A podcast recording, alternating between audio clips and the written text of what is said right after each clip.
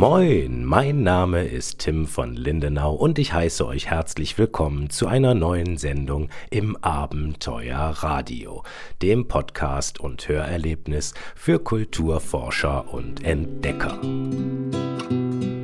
So, die spannende Geschichte heute von Travelbook das fängt ja gut an.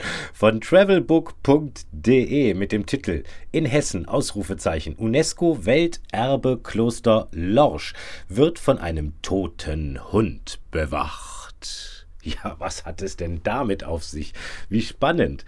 In Lorsch gibt es ja äh, seit 1900 und äh, wie war das? Möglicherweise seit 1991 das Weltkulturerbe Kloster aus karolingischer Zeit, also äh, ein Kloster, das es irgendwie auch überhaupt gar nicht mehr gibt. Das wurde gegründet im Jahr 700. Moment, wo steht's denn? Naja, im, auf jeden Fall im Jahr. Heute geht's aber wirklich gut voraus hier. Der Text ist zu groß. Gegründet wurde das Kloster um 764 von der Familie des fränkischen Gaugrafen da weiß ich gar nicht, wie man den ausspricht, mit C-A-N-C-O-R. Kanzor, hm, wie auch immer. Uralt, leider Gottes, aber vollkommen zerstört und nur noch die sogenannte Königshalle besteht davon.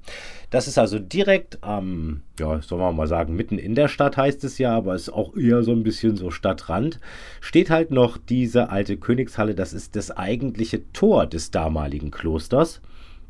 Und das ist recht prachtvoll und eben äh, durch das UNESCO-Weltkulturerbe geschützt. Ein schöner Bau mit ähm, drei Rundbögen, wo das quasi das ganze Gebäude von unten, ja, wie halt so ein Tor mit drei Bögen versehen ist. Und über diesem Tor befindet sich ein Saal und über dem Saal eine Dachkammer.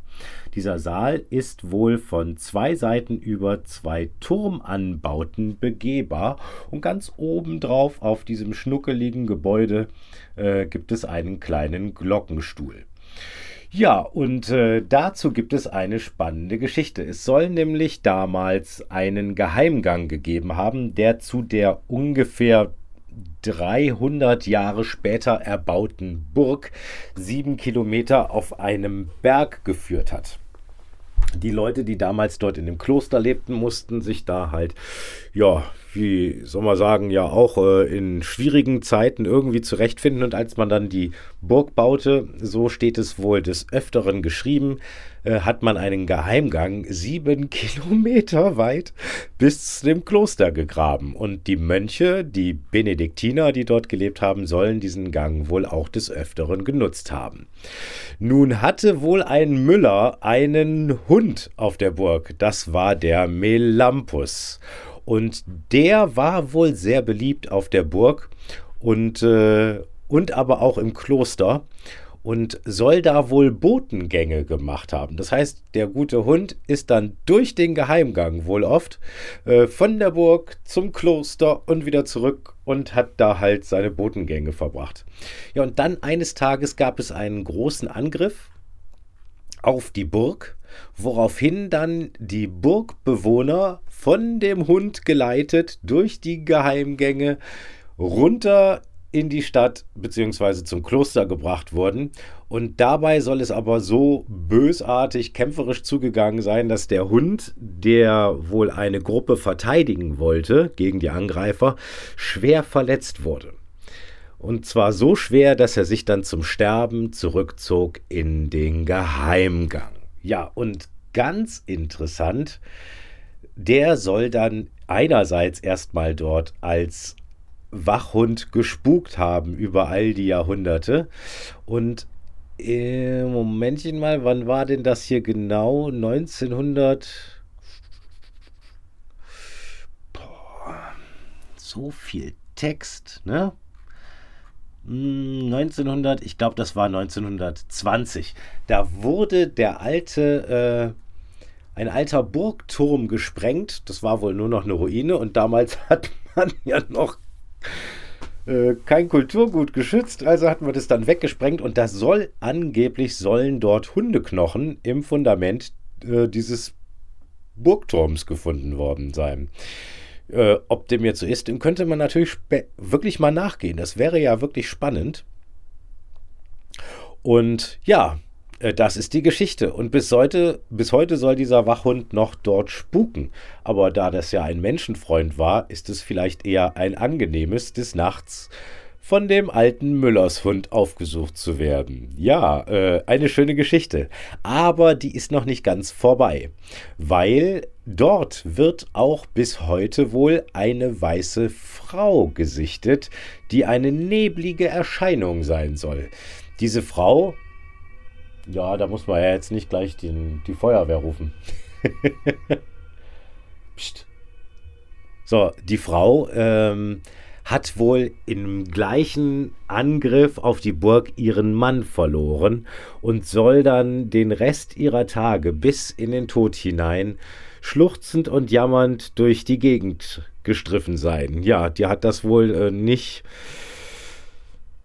verkraftet den Verlust ihres Mannes und noch heute soll diese weinende Frau dort in der Gegend gesichtet werden als weiße Dame. Spannend, spannend. Ein Geheimgang, ein rettender, gestorbener Müllershund, eine weiße Frau in Trauer, ein zerstörtes Kloster aus dem Jahr 762, wenn ich mich jetzt wieder richtig erinnere. und ein übrig gebliebenes, sehr interessantes Tor äh, mit einem königlichen Saal. Also, ja, also wenn ich da mal in der Nähe vorbeikomme, dann werde ich da, glaube ich, vorher mal ein bisschen recherchieren und mal gucken. Ja, also bei einem sieben Kilometer langen Geheimgang. Ne? Und die oben die Burg, die soll wohl auch auf diesem Berge äh, restauriert worden sein. Meine Güte, was geht denn da draußen ab? Ja, und die kann man wohl auch besuchen. Also wer weiß, was man dort entdecken kann. Ich hoffe auf jeden Fall, euch hat das hier ein bisschen Spaß gemacht.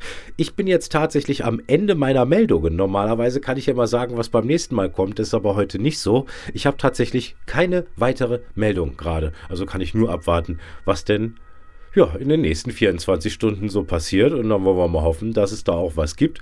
Ansonsten sage ich einfach, geduldet euch bis zur nächsten Folge und macht es gut.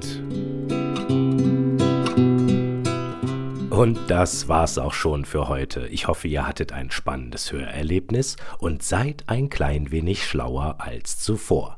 Unterstützt meine Arbeit mit einer Spende in die Abenteuerspardose. Den Link findet ihr gleich unter diesem Beitrag oder auf meiner Internetseite timvonlindenau.de.